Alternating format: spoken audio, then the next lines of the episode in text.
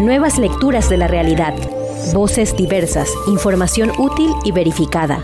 A profundidad para entender y compartir. Ecuador Chequea, el podcast.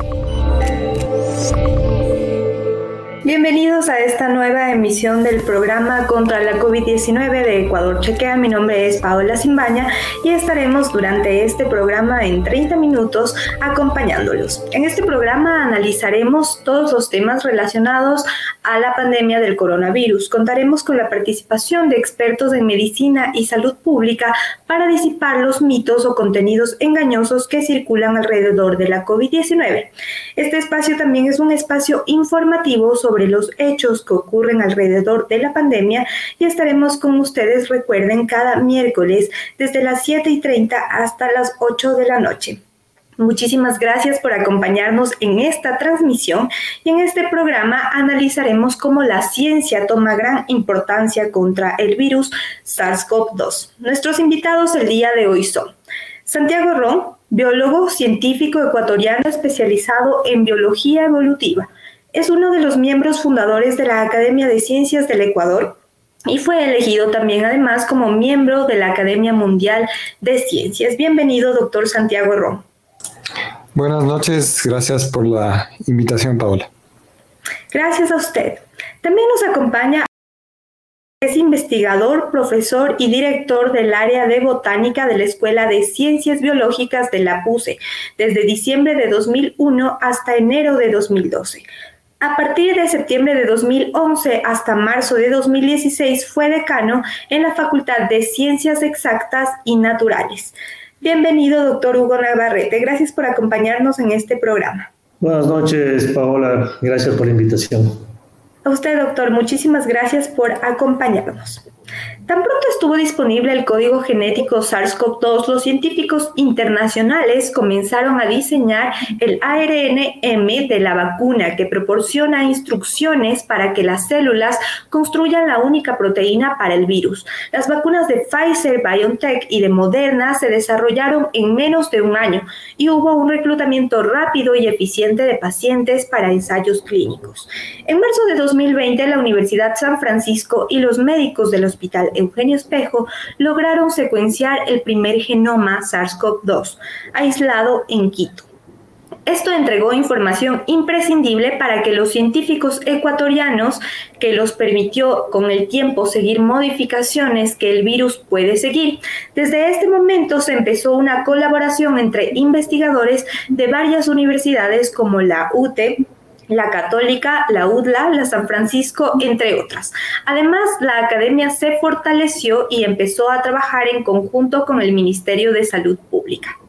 Con ello, doy el paso a nuestra entrevista y quisiera comenzar con usted, doctor Hugo, por favor, para preguntarle qué ha significado el virus de la COVID-19 en su carrera como científico. Bueno, este, yo creo que de una u otra manera, en mi caso, que está más que todo enfocado en lo que sería la administración de la, de la actividad científica aquí en la Universidad Católica y colaborando también con las otras universidades, pero digamos que a un nivel más bien administrativo y buscando formas de... Em, de que la universidad, ¿no? no solamente la Universidad Católica, sino la universidad en su conjunto pueda brindar una respuesta, llamémoslo así, a la emergencia sanitaria que, es, estábamos viviendo y era completamente crítica hace unos meses atrás y que todavía no ha pasado, pero eh, creo que como, como científico y como una persona que está dedicada a la, a la administración del quehacer científico en la universidad ha sido un reto. Y es un reto tremendo. En ningún momento estábamos preparados, llamémoslo así, para algo de esta magnitud. Eh, teníamos eh, los conocimientos teóricos, teníamos instalaciones que de una u otra manera podían haber sido eh, adaptadas, lo cual hicimos, pero por sobre todo fue eh, lograr esta cooperación tanto interna dentro de la, de la misma universidad como entre universidades para en una primera instancia, por ejemplo, comenzar a colaborar con el diagnóstico. Acuérdense, en, en, los inicios de la pandemia uno de los problemas mayores que teníamos era cómo diagnosticar. No teníamos la experiencia, el país o el mundo pues no tenía experiencia de hacer estas, estas pruebas a gran escala Y como le digo, yo creo que para mí, en mi carrera, eh, uno de los, de los puntos más importantes y el aprendizaje más importante fue el hecho de cómo lograr que colaboremos desinteresadamente. Este es uno de los puntos importantes entre los científicos, entre las instituciones e incluso eh, con la empresa privada para lograr financiamiento, la capacidad analítica y también generar, como digo, este resultado que es, va un poco más allá del quehacer científico, que es también el vincularnos con la sociedad y el hecho de que la sociedad se beneficie de estas capacidades científicas que la universidad tiene, que a veces son un poco mal comprendidas, ¿no? En que un momento dado dicen, pero ¿por qué se pasan tanto tiempo estudiando los organismos? Ahora sabemos y vemos claramente que haber tenido todo este desarrollo previo nos permitió reaccionar de una manera que yo diría que es muy, muy, muy aceptable dentro de las propias condiciones que tiene el país. Muchísimas gracias. Doctor Santiago, ¿cómo entonces se ha venido, eh, más bien dicho, evolucionando el trabajo en medio del confinamiento y sobre todo los protocolos de bioseguridad y la investigación del mismo virus? Bueno, este ha sido, digamos, una, una experiencia que me parece que mm, eh, sin duda va a ser histórica para toda la humanidad. Por, este, por un lado, por la velocidad con la cual se ha adquirido información acerca de este patógeno, de este virus, eso es algo que nunca antes había visto en la historia, que tan rápidamente se pueda secuenciar el genoma del virus, rápidamente se hagan estudios que nos permitan entender cómo se transmite y además el tema de las vacunas, ¿no? que se desarrollaron tan rápidamente. Eh, en un inicio eh, fue evidente que, digamos, había mucha incertidumbre, la información era escasa. Quizás uno de los mejores indicadores de eso eh, fue justamente el hecho de que en un inicio la población no recibió la instrucción que era indispensable para controlar la pandemia, que era el uso de las mascarillas. Yo no sé si tú recuerdas, pero al principio nos decían que no era necesario. Eso es algo que dijo la Organización Mundial de la Salud y también el CDC de Estados Unidos. Eh, decían que, que, las mascarillas realmente no eran tan, tan importantes, tan necesarias. El rato al rato nos dimos cuenta de que eso fue un error enorme, eh, pero poco a poco, digamos, se ha ido aprendiendo. Eh, obviamente la, la, ciencia, digamos, tiene esa propiedad de autocorregirse y a medida que se ha ido ganando conocimiento, pues se ha ido mejorando todos los protocolos de bioseguridad.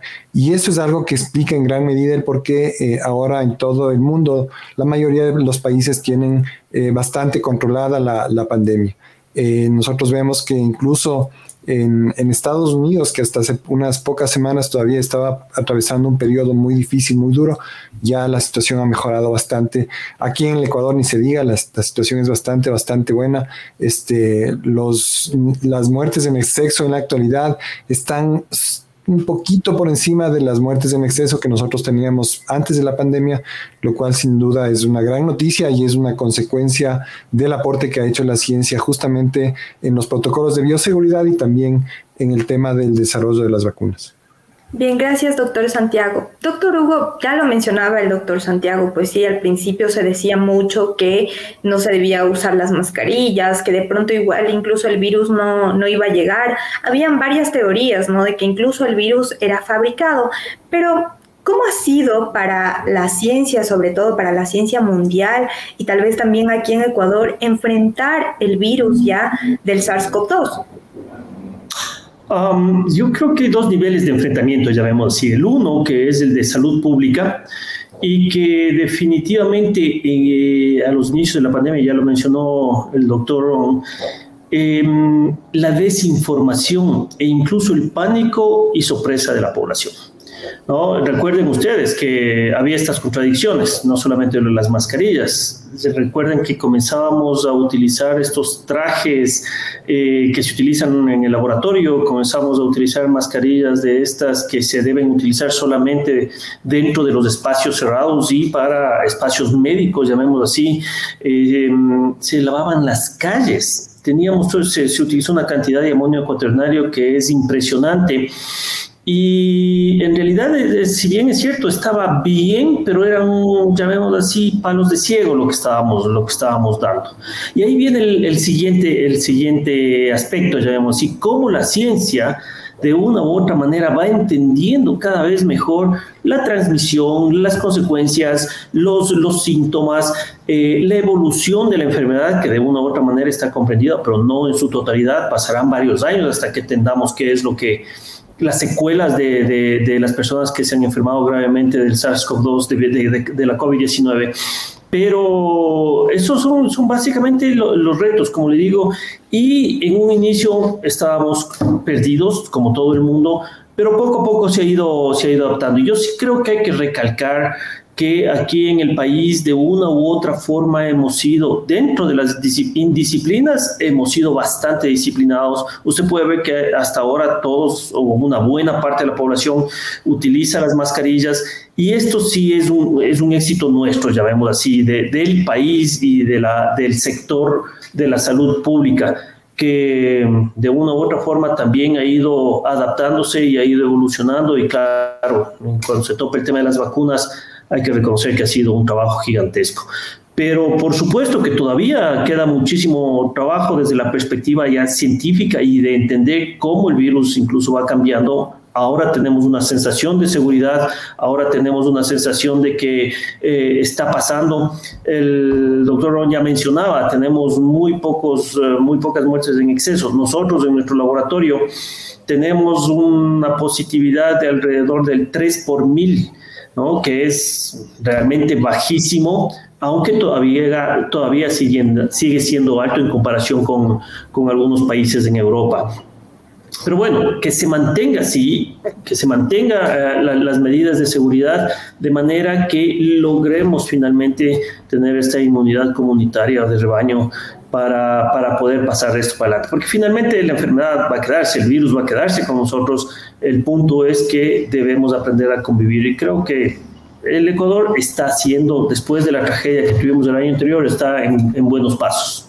Bien, doctor Santiago, lo acaba de mencionar el doctor Hugo, que sí, eh, la comunidad científica, sobre todo aquí en Ecuador, ha tenido grandes pasos, pero ¿usted considera que esta comunidad científica en Ecuador ha cambiado y ha evolucionado durante la pandemia? Por ejemplo, ¿cuál ha sido la actuación dentro de los estudios científicos que ha hecho Ecuador, eh, los estudios de las vacunas y qué pasos ha seguido dando el país para enfrentar este virus? Eh, bueno, yo diría que, digamos, habría que analizar esto desde dos perspectivas distintas. Por un lado, en general, me, me parece que la academia hizo contribuciones muy importantes durante la, la, pandemia en diversos ámbitos. En el ámbito médico, pues ha habido eh, muchos médicos muy buenos que han hecho contribuciones, tanto informando a la población como también eh, contribuyendo con su conocimiento para el manejo de la pandemia. Eh, por otro lado, eh, también los, los, laboratorios en las universidades, eh, en muchos casos, pues volcaron todos sus esfuerzos para ayudar a hacer diagnóstico, también eh, para hacer secuenciación genómica, justamente para generar datos que permitan un mejor entendimiento de la situación epidemiológica en el país a lo largo de todo el periodo de la pandemia. también se establecieron contribuciones que y colaboraciones que me parece que son de alguno de alguna, en alguna medida no, son, no eran tan usuales antes de la pandemia. Durante la pandemia sí se vio que muchas universidades eh, estuvieron colaborando, intercambiando información, este, intercambiando reactivos, incluso en algunos casos dando acceso al uso de equipos de laboratorio. Y esa también me parece que es, digamos, una una, una seña positiva, digamos, del efecto que tuvo la pandemia en eh, las interacciones científicas dentro de instituciones, especialmente universidades aquí en el Ecuador. Eh, pero digamos lo que quizás sí es algo que dejó muchísimo que desear fue la falta de apoyo que hubo desde el gobierno para la investigación científica en el tema específico este de, del coronavirus. Prácticamente no hubo ningún fondo público disponible para universidades públicas o para universidades particulares para que puedan apoyar con la investigación. En gran medida lo que se hizo fue con fondos privados, fondos de las propias universidades, en algunos casos también fondos externos, pero el apoyo que llegó desde el gobierno fue prácticamente nulo y eh, eso es digamos un malestar general que hay en todos los ámbitos científicos del país la falta la falta de apoyo que hubo incluso en un tema de tanta emergencia, de tanta necesidad como el de la pandemia. No se diga en otras áreas del conocimiento que están totalmente abandonadas y no tienen ningún tipo de de apoyo desde el Estado. Eh, otro tema que también creo que hay que mencionar y que es muy, muy eh, importante es el mal manejo que se hizo del de, componente epidemiológico, especialmente durante el año 2020. la forma en la cual se tomaban las decisiones, la gente que estaba al frente del de Ministerio de Salud y también de los COES en general, pues demostraban que no tenían un conocimiento muy profundo y tampoco les interesaba aparentemente pues generar datos, generar, generar información que permita hacer un manejo un poco más informado de la pandemia. Y justamente eso se refleja en el hecho de que el Ecuador fue uno de los países que eh, tuvo la mayor cantidad de muertes en exceso per cápita en el mundo. Hay pocos países que tuvieron peor suerte que el Ecuador en enfrentar a la pandemia. Aquí en Ecuador estamos hablando ya este, más de 60 mil muertos en exceso, lo cual sin duda pues eh, es algo que en términos históricos no tiene comparación con ninguna otra eh, eh, epidemia que haya enfrentado el país en cualquier momento de la historia. Doctor, y justo con lo que usted acaba de mencionar, estas serían las principales problemáticas a las que se tuvo que enfrentar la investigación o la comunidad científica en Ecuador. Sí, justamente eh, era realmente frustrante eh, el hecho de que se bueno, en el Ecuador hay algunos científicos buenos, epidemiólogos que pueden contribuir y que podrían contribuir de una forma muy efectiva justamente para el manejo de la pandemia.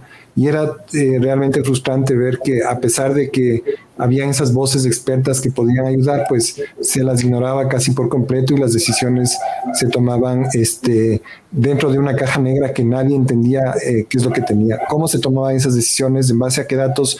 Nunca se hizo pública la información de tal forma que la, comunidad científica pueda opinar y esto es algo que pues afectó muchísimo en el manejo de la pandemia y como dije, los resultados están ahí, ¿no? Justamente el hecho de que se ignoró casi por completo eh, los criterios científicos en el manejo de la pandemia, pues explican por qué el Ecuador sufrió tanto durante este periodo. Muchísimas gracias, doctor, por su gran intervención, sobre todo analizando estas problemáticas a las que se enfrentó la comunidad científica, sobre todo con la pandemia ocasionada por la COVID-19. Les recuerdo a nuestra querida audiencia de Ecuador Chequea que Ecuador Chequea se encuentra en las redes sociales de Twitter, Instagram y también de Facebook, como lo están viendo dentro de esta transmisión. Una invitación más también para que visiten nuestro sitio web que es www.ecuador A nuestros seguidores que recientemente se enlazan a esta transmisión, les comento que estamos conversando y analizando el tema sobre cómo ha tomado gran importancia la ciencia con la aparición del coronavirus. La normativa nacional también exige que cualquier ciudadano, profesional o institución que realice hallazgos en el ámbito de la investigación científica debe informar primero a la autoridad sanitaria para que así, de ser el caso, se notifique a la Organización Mundial de la Salud. Doctor Hugo, ya lo veníamos analizando con estas problemáticas que nos comentaba el doctor Santiago, pero ¿cuáles entonces han sido los retos que han tenido que sobrellevar dentro de la investigación con el coronavirus? A mí me gustaría completar lo que ha dicho el doctor Ron. Em, si bien es cierto, no tuvimos fondos que hubiese sido lógico que ya sea las universidades públicas, universidades eh, cofinanciadas, las universidades privadas, eh, hubiésemos tenido el apoyo por parte del gobierno para generar la información. Ya, no hubo eso, pero tampoco hubo el apoyo desde el punto de vista legal, llamémoslo así. Se creó un comité que se llamó un comité expedito para aprobar los permisos de investigación para ah, los trabajos con la COVID-19, para todo trabajo de investigación y es algo también increíble que se demoraron meses, de meses en aprobar propuestas de proyectos. O sea, en una emergencia, en una pandemia, tener unas autoridades tan miopes es algo que simplemente conduce a lo que ya mencionó Santiago, a tener tantas muertes en exceso, porque incluso la posibilidad de que nosotros iniciemos con un diagnóstico temprano, porque nosotros armamos un programa para, para hacer las pruebas, estas pruebas que se dieron a llamar las pruebas PCR, eh, pero no podíamos conseguir los permisos del Ministerio de Salud. porque estoy convencido de que algún tipo de interés existía para evitar que las instituciones que podíamos brindar este servicio gratuitamente o a costos tremendamente reducidos, no entremos, llamemos así, en esta, en esta suerte de juego de mercado. Sí, luchamos, tuvimos que acudir hasta los medios de comunicación para poder obtener esos permisos. Finalmente, la Universidad Católica ha hecho más de 130 mil pruebas el 75% de estas han sido para el sistema público de salud gratuitamente y de una u otra forma lo que hemos tenido por parte del gobierno, no de este gobierno, el gobierno anterior fue una suerte de boicot y para la investigación definitivamente no hubo ni apoyo económico y tampoco hubo este apoyo para los permisos de investigación. Entonces, si usted ve todo ese contexto, lo que digamos cuántos recursos tenemos, sino es cómo podemos hacer investigación legalmente.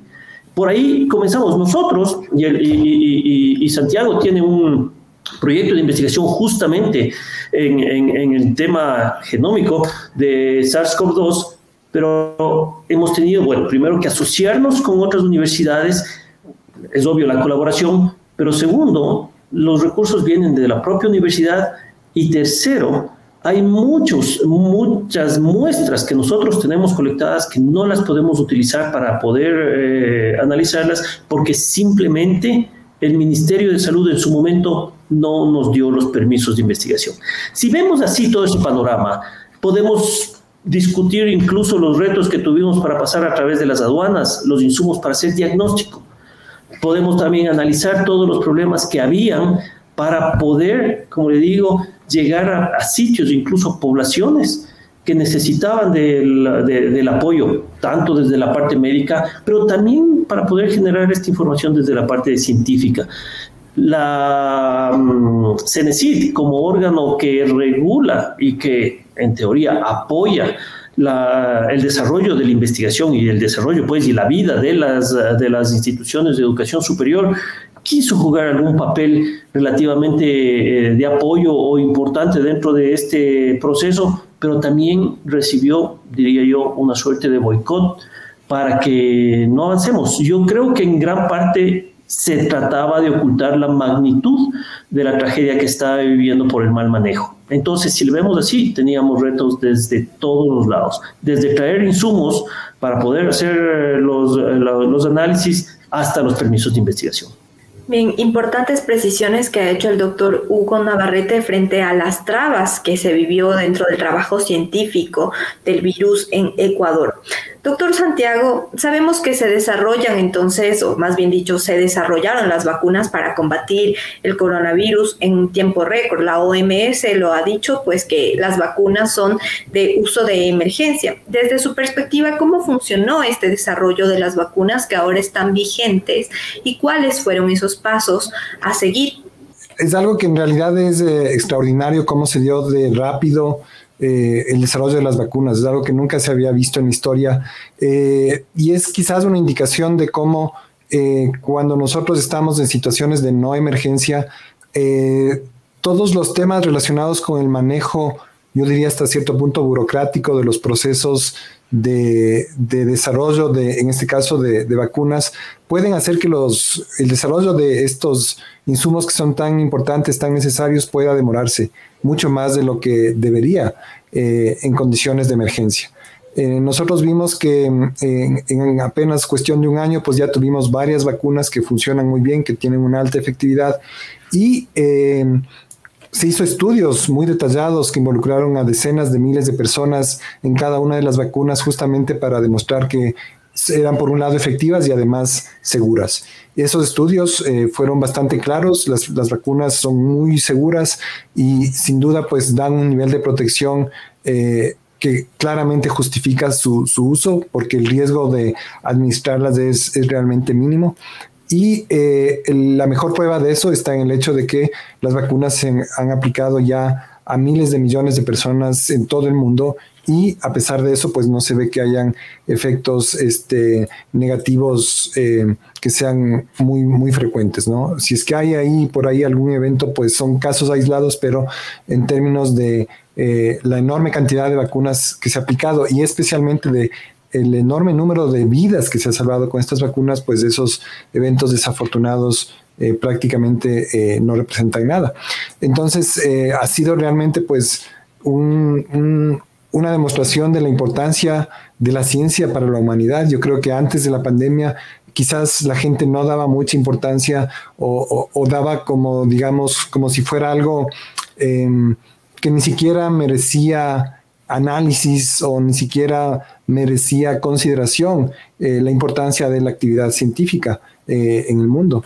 Pero claro, llegó la pandemia, nos dimos cuenta de que eh, esto es, era una situación totalmente anómala que colapsó las economías, que cambió la vida de las gentes y esto es algo que digamos poco a poco se ha ido solucionando gracias a la ciencia. Entonces me parece que eh, la gente eh, en gran medida, especialmente la gente que está bien informada, pues se ha dado cuenta de la importancia de la ciencia, la relevancia de la ciencia y especialmente se ha visto que los países donde mayor apoyo se ha dado al desarrollo científico son los países donde mejor se ha manejado la pandemia.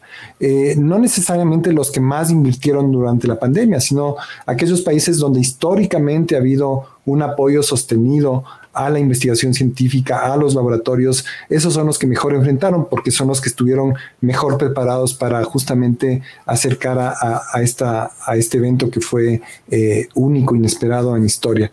Eh, quizás un buen ejemplo justamente de, de, esto a lo que me estoy refiriendo, la importancia del apoyo a la investigación científica, no solamente en el área de la salud, sino incluso en la investigación científica fundamental, básica en todas las áreas. Este, nosotros eh, antes de la pandemia habíamos adquirido en nuestro laboratorio gracias a eh, unos proyectos que tuvimos de la CENESID, eh, QPCRs, que son justamente estas máquinas que permiten hacer el diagnóstico del SARS-CoV-2. Nosotros adquirimos esos equipos no para hacer diagnóstico de enfermedades, sino para hacer investigación científica en biodiversidad del Ecuador. Sin embargo, esos equipos estuvieron disponibles para hacer esos diagnósticos tan pronto como fue necesario. Y esa es una demostración de cómo, pues, cuando hay apoyo a la ciencia, no solamente en el área de la salud, sino en todas las áreas, eso crea, digamos, eh, recursos humanos, crea infraestructura, crea este, protocolos, crea eh, incluso las, uh, las Em, los mecanismos para importar reactivos y equipos que facilitan justamente el enfrentar a estos retos a los cuales seguramente la humanidad se va a enfrentar cada vez con mayor frecuencia. Esto que acaba de pasar, eh, me parece que eso es, coinciden todos los especialistas, no es eh, lo último que ha pasado, seguramente van a venir nuevas pandemias y tenemos que estar eh, mejor preparados para la siguiente vez. Gracias, doctor Santiago. Estamos llegando ya al tramo final de nuestro programa y creo que estos temas siempre se quedan cortos, sobre todo para el análisis de, eh, la, la función de la comunidad científica frente al virus. Quiero preguntarle, doctor Hugo, Hemos hablado sobre todo sobre las problemáticas tanto políticas de gobierno de los ministerios que se presentaron para el desarrollo dentro de esta comunidad científica y que puedan desarrollar pues lo del virus.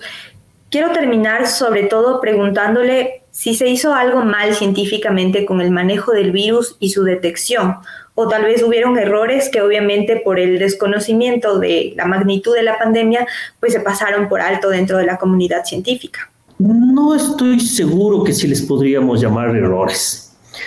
Quizás ocurrieron malos diagnósticos, como ocurre en, todo proceso de, laboratorio siempre puede haber un margen de error, puede haber algún margen, llamemos así, de que había una carga viral muy baja y se le dio un resultado negativo cuando en realidad estaba comenzando una infección. O creo que en ese sentido la experiencia que tuvimos es, es, es muy, muy buena. Yo creo que el error más grande que hemos cometido, y en este caso no sé si como científicos, pero como ecuatorianos y quizás como comunidad científica, es el no promocionarnos más, llamemos así, o no alertar más a la población sobre los verdaderos peligros. Y claro, ese es un manejo político. En un momento dado, este, ya mencionó Santiago, el, los COE, el Ministerio de, Salud, trataba de minimizar la situación, cuando en realidad lo que deberíamos es haber planteado la situación tal como es, sin causar alarma, pero tomando las decisiones del caso. por otro lado, yo también creo que uno de los eh, errores grandes que se cometió como país en un momento dado fue habernos confiado Ah, hubo básicamente unas dos o tres olas de infección aquí en el país. Pasó la primera, ¿no es cierto?, de abril, mayo, junio del, del año anterior y luego ya, bueno, listo, eh, comenzaron a disminuir los casos y, y en agosto, septiembre, octubre teníamos muy pocos casos y la gente se confió. Noviembre, diciembre, con las fiestas, todo volvió, llamemos así, a la normalidad y en enero tuvimos una explosión gigantesca de contagios y nuevamente fue, tuvimos, tuvimos situaciones bien complicadas en los hospitales. Entonces yo creo que si de algo podemos nosotros eh, decir que hemos cometido errores y que hay que aprender es que las pandemias no son eventos puntuales, no duran poco tiempo, deberíamos tener más conciencia de, lo que, de lo que se está haciendo, y finalmente creo que al final han sido más los aciertos que los errores. Pero me gustaría terminar también mi intervención mencionando algo y complementando de lo que ya dijo Santiago. El hecho de que en el país hayan, existan tanto las instalaciones, pero por sobre todo el personal capacitado, es la inversión que el Ecuador ha hecho, ya sea desde el sector público, desde el sector privado, para poder haber respondido como respondimos eh, las universidades ante esta pandemia. Esa inversión, en algún momento nosotros vamos a sacar un artículo eh, demostrando cuánto dinero se ahorró el Ecuador con un diagnóstico temprano de cada de un paciente para eh, que no termine en cuidados intensivos o peor aún que fallezca. La ciencia es una inversión, no es un gasto. Y ojalá que esto haya servido para que aprendamos un poco más. Muchísimas gracias, doctor Hugo. Me quedo con su última frase. La ciencia es una inversión, no un gasto. Eh, les recordamos a toda nuestra querida audiencia que hemos analizado el tema sobre la gran importancia de la ciencia con la aparición del coronavirus o de la COVID-19 y sobre todo en áreas de investigación. En este programa nos acompañaron nuestros expertos, el doctor Santiago Ron y el doctor Hugo Navarrete. Muchísimas gracias por habernos acompañado en este programa y una invitación más a nuestra querida audiencia para que sigan nuestros programas cada miércoles de 7 y 30 a 8 de la noche y no olviden seguirnos en todas nuestras redes sociales. Si te quedaste con ganas de más, visita www.ecuadorchequea.com y no comas cuento.